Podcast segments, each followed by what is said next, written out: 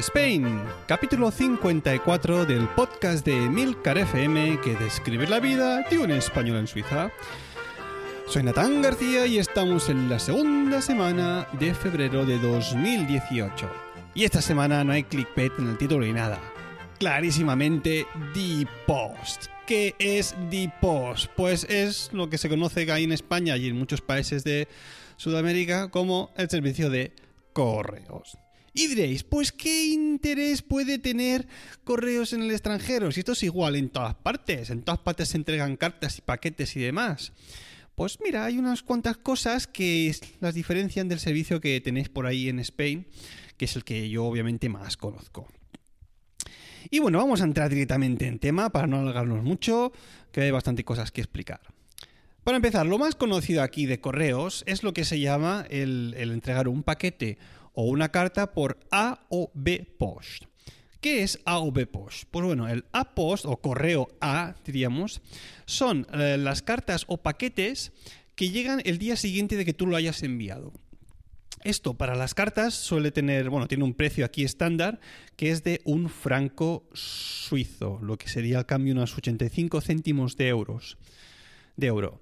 Eh, y te asegura que si tú incluso lo llevas a, una oficina de correos o a un buzón, antes de que pase la hora de recogida, que lo suele estar, suele estar allí marcado, pues tú te aseguras de que esa carta al día siguiente esté en su destino. Con los paquetes suele ser exactamente igual. Obviamente, ya el precio del paquete pues depende del peso, medidas y demás.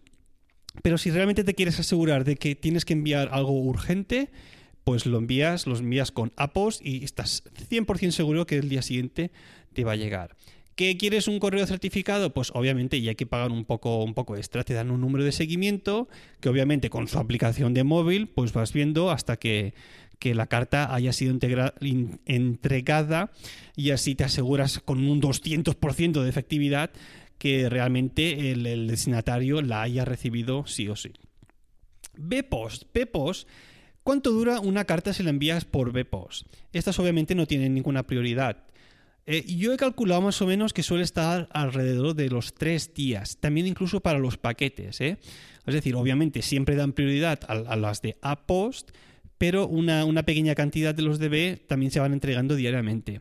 Y a veces incluso he llegado a experimentar que una carta con BPOS haya llegado eh, en dos días únicamente. O sea que bueno, a no ser que tengas muy, muy, muchísima prisa, eh, pues lo puedes enviar perfectamente con BPOS y nada, en un par o tres de días, como muy tarde, te llega. ¿Cuánto cuesta? Pues la última vez que lo hice em, costó 65 rappen. Los rappen son los céntimos de franco, para que me entendáis.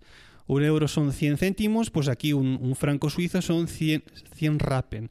Y esto pues costaba alrededor de 65, o sea que al cambio suele ser más o menos 50 céntimos de euro.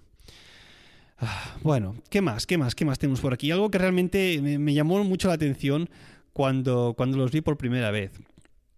Em, la entrega de cartas en, destino, en buzones y demás, por las zonas rurales, e incluso alguna vez por ciudad también los he visto, se suele hacer una especie de, de, motos eléctricas muy, muy, muy típicas por aquí, de color amarillo, ¿no?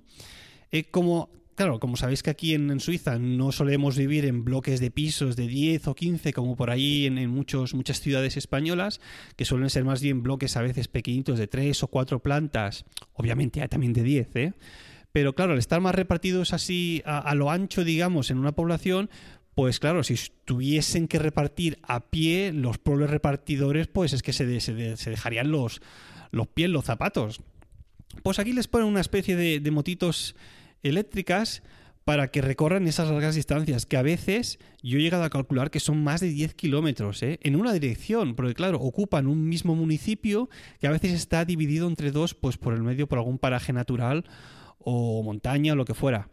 Entonces, claro, no puedes hacer que esa gente pues lleve un, como suele hacer en España, ¿no? Un carrito con todo el, correo ahí dentro y venga arrastrando el carrito para arriba y para abajo y hasta que, que bueno, hasta que casi lo vacíes. Que está, está muy interesante. Os dejo, os dejo una, foto de estas motos en el Instagram del podcast para, que veáis qué pinta tiene. Porque llevan un carrito en la parte de atrás con todo el correo, em, digamos, eh, ahí cubierto, ¿no? Por si llueve, nieva o lo que fuera. Obviamente, eh, la entrega de, paquetes ya se suele hacer por furgonetas de, de tipos, ¿no? del servicio del, correos. Eh, y algo interesante es que aquí los, los, buzones que hay en las casas, no en todas, ¿eh?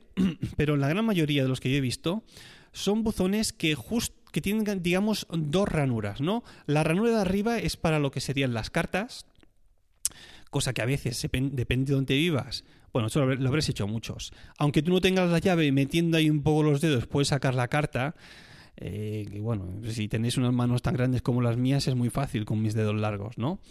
Pero bueno, que a no ser que el, repartidor se haya esmerado en echar la carta bien hasta el fondo, aunque bueno, a veces incluso pueden rebotar, pues bueno, eh, no suelen ser muy, muy profundos, ¿eh? depende del sitio donde viváis. Pero después lo interesante es que justo abajo de donde está la ranura para las cartas hay un compartimiento que se abre y ahí es donde suelen dejarte correos o, cualquier otra empresa de reparto, los paquetes que tú hayas, hayas recibido, ¿no? Y está muy bien porque suele tener un tamaño estándar que para los, los, envíos que tú tienes que hacer de según, tipo, según qué tipo de productos o que te haga cualquier empresa, suele caber ahí a la perfección. De manera que ellos, una vez te entregan el paquete, aunque tú no estés en casa, te lo dejan en ese compartimento de abajo y oye, tú no tienes que preocuparte después de que te dejen un papelito, de que vuelvan a pasar, de, que de tener que desplazarte hasta la oficina para recogerlo tú. Es decir, que en ese aspecto está muy, muy, muy bien esta idea de que bueno, los buzones pues tengan un compartimento abajo para cualquier, o para, bueno, cualquier tipo de paquete, no, hasta una cierta eh, magnitud. Otra cosa interesante al respecto de, esto de los paquetes es que, claro, obviamente a veces uno compra algo que excede el tamaño que hay ahí en, ese buzón para dejar los paquetes. ¿Y qué pasa? Que se tienen que volver a llevar el paquete, dejarte un papelito, decir, no, vamos a intentar otra entrega tal día, o no, tú te vienes ya directamente a partir del día siguiente a la oficina de, de correos y buscarla. Oye, pues, pues muchas veces no es así y depende del tipo de entrega que tú hayas escogido eh, con la empresa a la que le hayas comprado el producto. Y al respecto de esto tengo una, anécdota. Porque la primera vez que me entregaron un, paquete de esta manera, que me lo dejaron fuera de casa, es decir, si no les cabe en el buzón, en la parte esta en el compartimento para los, los paquetes, cogen y te lo dejan en el suelo justo delante de la entrada principal de, tu casa. E, en la calle, ¿eh? para que nos entendamos, justo antes, no dentro, porque ni se esmeran en llamar... O sea, te llaman a casa, obviamente. Si no estás ahí, ¡pum! En el suelo, ahí en un rincón, y ahí se queda hasta que tú vengas a casa. Y la primera vez que me lo hicieron así, a mí casi que me da un jacamuco. Mira, te os explico. Era diciembre de 2015 y yo en aquellos momentos estaba preparando mi asalto a Emilcar en aquel famoso promo podcast donde le entré en directo. ¿Os acordáis, no? Con una plataforma que creo que se llamaba Blap y que, bueno, invitó a unos cuantos, bueno, invitó no, se puso allí y la gente que quería entraba y le explicaba sus historias. Bueno, todos conocéis cómo fue esto. Pues bueno, obviamente, eh, para entrarle al gran jefe Milcar, pues decidí encargar un buen micro pues para grabar en condiciones, ¿no? Y obviamente el micro este con el que estoy grabando ahora mismo y con el que he grabado casi todos los, los episodios de Sius Spain es un ATR 2100, que en aquel momento solo se podía comprar, bueno, ahora también, ¿eh? depende, si es, muy complicado encontrarlo aquí en, Europa, solo se podía comprar en Amazon eh, Estados Unidos. Pues bueno, no sé cómo leches compré yo el, el, micrófono que escogí que me lo enviasen de, de manera normal. Y claro, los cálculos que ellos me hacían de entrega fueron unos que después, por desgracia, se adelantaron. Entonces, claro, estamos hablando de diciembre de 2015, lo compré a principios, mediados, y claro, la fecha que me daban a mí de entrega era la segunda semana de, de enero de 2016. Y claro, yo mis vacaciones, pues de Navidad, pues me fui para España a ver a la familia, todo el rollo. ¿Y qué pasó? Que tres días antes de volver, me llega una notificación al email y me dice, su paquete ha sido entregado. Y digo yo, ¿what? ¿Cómo? ¿Pero cómo puede ser que me haya entregado el paquete si yo estoy en España? Si estaba con mi entonces, mi entonces pareja, mi novia Lina, estábamos los dos en España, ¿a quién leche le has entregado tú ese paquete si no hay nadie para recibirlo? Y claro, yo no le había dado la llave a la, a la vecina para que recogiese nada, ¿no? En aquellos momentos no había esta, la confianza que tengo ahora. Y no, no, el paquete ha sido entregado. Y claro, yo tres días antes de volver, pues todo estresado, digo, oye, que me he gastado más de 100 euros en este micrófono, que ahora que se va a quedar ahí al amparo de la calle por si viene cualquiera y, lo roba. Es que cualquier... Claro, a ti te llega esta, esta notificación y ¿qué sería lo primero que pensaría una persona normal? Dirías aquello de... Recorcholis. Como me lo hayan dejado en la calle, me lo van a robar. Pues claro, es que yo... y eso fue exactamente lo que yo pensé en ese momento. Y claro, el corazón en un puño. Y claro, no disfrutas las vacaciones de la misma manera. ¿Por qué? ¿Por qué? Porque quizás tu micrófono cuando llegues ha desaparecido. ¿Eh? ¿Dónde está el micrófono? ¿Aquí o aquí? Pues en ningún sitio. Claro, obviamente. Llego el día que llegamos de, de, vacaciones de España, aquí a Suiza otra vez. Llegamos a la puerta principal y el micrófono no estaba en el suelo, no estaba en la entrada. Digo, la madre. Digo, ya está, ya me la han robado ya me la han robado. Los suizos no son de robar, pero a mí me la han robado. Y nada, pues nada, que sube las escaleras para casa con las, las dos maletas, maletacas. Y ¡oh! Se hizo la luz. Justo delante de la puerta, algún vecino me había cogido la cajita de la entrada y la había dejado justo delante de la puerta. Es decir, que esa caja, gracias a algún vecino random, no sé quién fue, Estuvo tres días fuera de casa hasta que yo llegué, abrí el paquete y gracias a Jobs ahí estaba este micrófono con el que estoy grabando ahora este momento. Claro, imaginaos la situación. Yo pensando, hostia, pues esto debe ser lo normal. Y, ahora lo divertido es que he llegado a ver a veces que cuando camino para casa, hasta neumáticos, gente que encarga los neumáticos por internet, y bueno, que claro, como obviamente no caben en el, en el buzón, pues lo dejan a la entrada de la calle. Y muchas veces, pues gente que compra en, empresas de ropa como Zalando, pues es, es, habitual, si el paquete es muy grande, pues oye, que te lo dejen ahí en la entrada, según el tipo de, de, de, entrega que hayas escogido y oye, pues tranquilamente, aquí no se roba en Suiza. No, lo que no es tuyo, pues lo dejas. Y yo alguna vez, obviamente, también he llegado a casa, me he encontrado un paquete justo delante de algún vecino que no estaba y lo primero que he hecho, depende del peso que tuviera, pues lo he dejado dentro, o sea, una vez ya dentro del edificio, ¿no? para que los amigos del ajeno pues no pudieran amigarse con ese, con ese paquete. Y bueno, ya cuando venga el propietario, que mira la etiqueta, se lo suba para casa. O si no, no pesa mucho, pues bueno, lo coges, ves quién es el vecino, se lo dejas delante de su puerta como hicieron amablemente conmigo. O sea que bueno, que, que, bonito sería que en España estas cosas fueran así, ¿no? Que uno cargase algo en Amazon, en eBay, donde fuera, cualquier cualquier, cualquier sitio online y oye, que llega el repartidor, te llama y no estás en casa, oye, pues lo dejo aquí en la entrada, ¿no? ¿Cuántos paquetes volarían, eh? ¿Cuántas cosas desaparecerían? Qué pena, qué pena que esto sea así, pero bueno, mira, es una cuestión de, cultura del país, supongo. Otra cosa más interesante al respecto de, de, correos es que correos no es únicamente un servicio de entrega de paquetes y cartas, sino que aquí en Suiza es también un banco o caja de ahorros, ¿no? Por lo cual, cuando tú sueles ir allí, yo tengo mi cuenta, la, primera cuenta que me hice aquí en Suiza fue de correos, porque en aquel momento era una cuenta de estudiante que no tenía ningún mantenimiento, era gratuito. Y claro, pues siempre que voy allí me ven que soy extranjero y me, suelen preguntar, oye, ¿quieres, necesitas euros o algo? Digo, me deben ver con cara de que compro de vez en cuando en Alemania, pero digo, no, no, no pasa nada, no, no, necesito, no necesito. Tengo otro sistema de transfusiones para, para hacer que el dinero llegue a España. Y, está bien, porque si necesitas algo de dinero, allí se pueden comprar, obviamente, todo tipo de, de, sellos. Estos sellos, por cierto, los del Apos, son unas, unas pegatinas que tú puedes comprarla en packs, creo que son de 12. Eh, ¿Qué más? ¿Qué más? Así, ah, y también incluso unas pegatinas para la basura. De esto yo os hablaré en otro, en otro episodio. Y está bien, son, son oficinas pequeñitas que te atienden súper, súper amablemente. Eh, tienen todo lo, lo, digamos, los, ¿cómo se llama? Los datófonos estos para pagar también por, por paperless, no, como es contactless, contactless.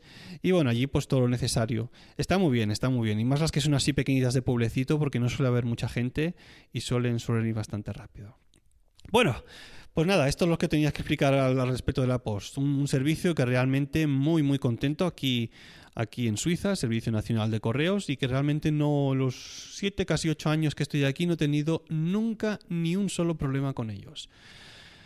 Así da gusto que te envíen cosas. Bueno, vamos a aprender una expresión alemana.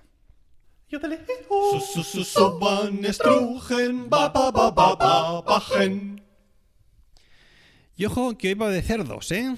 De cerdos que silban. Porque la expresión en alemán dice así. Ich glaub, mein Schwein pfeift. ¿Qué significa esto? Esto significa que creo que mi cerdo silba. ¿Eh? Lo leo otra vez en alemán. Ich glaub, mein Schwein pfeift.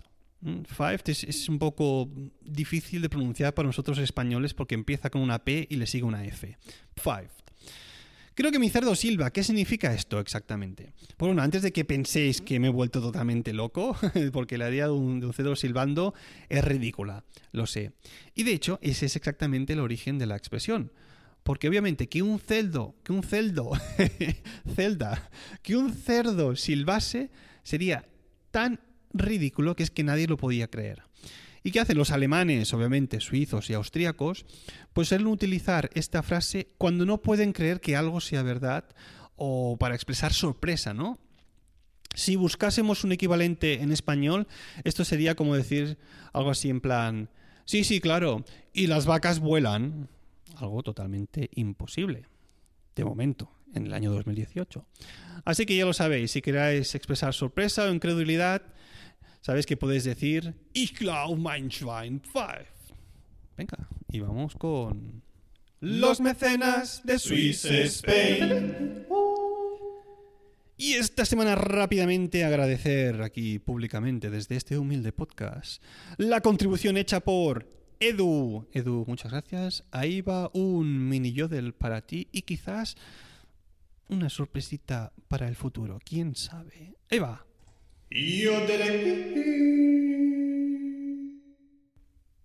Bueno, pues ya está. Ahí cortito al pie. ¿eh? Que dura poquito, pero bueno, es lo mínimo que puedo hacer por todos esos miles de millones de oyentes que habéis decidido hacer una pequeña aportación a este humilde podcast que yo os agradezco, que como siempre tenéis el enlace ahí en las notas del programa para PayPal, lo que, lo que queráis. Si os apetece, pues un euro, lo que sea, o yo qué sé. El otro día me enviaron dólares mexicanos. Una locura. Qué bueno, qué bueno. Bueno, pues nada. Que hasta aquí he llegado esta vez, ¿eh? Ya sabéis que si queréis contactar conmigo lo podéis hacer a través del email swissspainpodcast.com o bien en la cuenta de Twitter arroba. Si os apetece podéis dejarme también una reseña en iTunes y para comentario tenéis también además a vuestra disposición el blog de Milcar FM. Gracias por escucharme y hasta la próxima.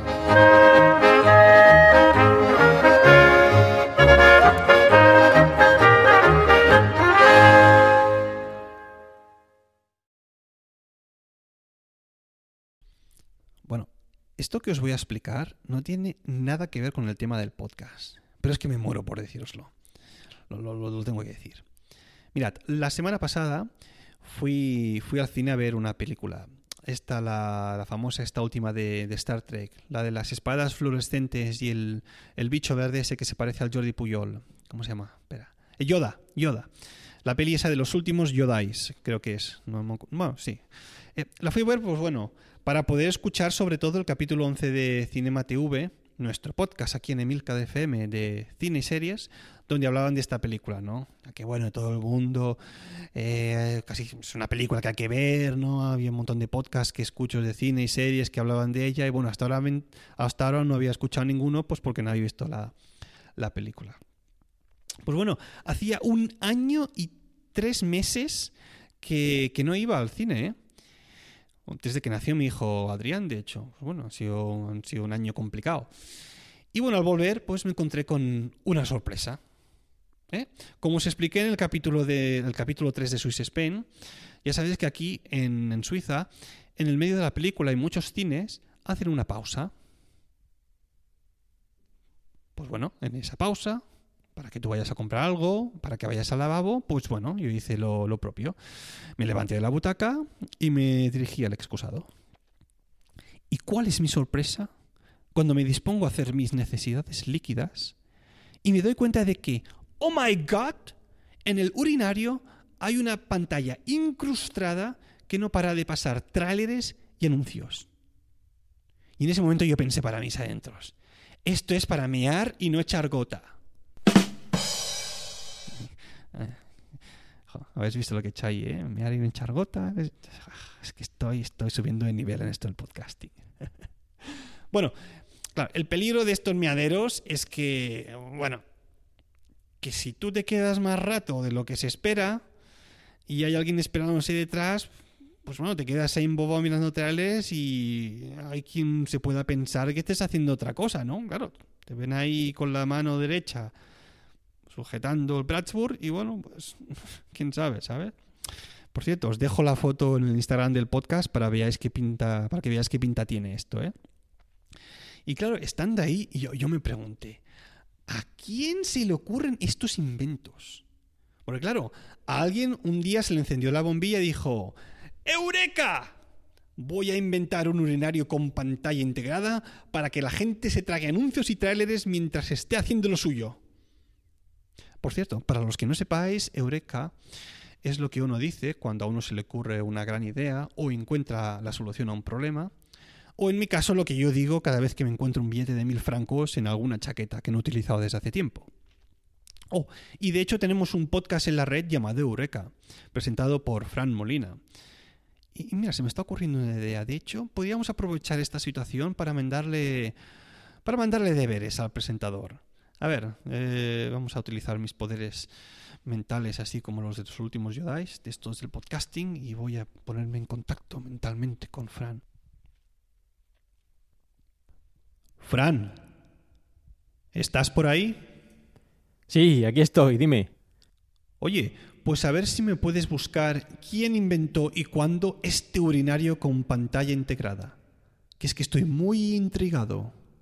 No te preocupes, es que yo te lo busco y hablo de ello en mi próximo capítulo. Oh, wow, perfecto.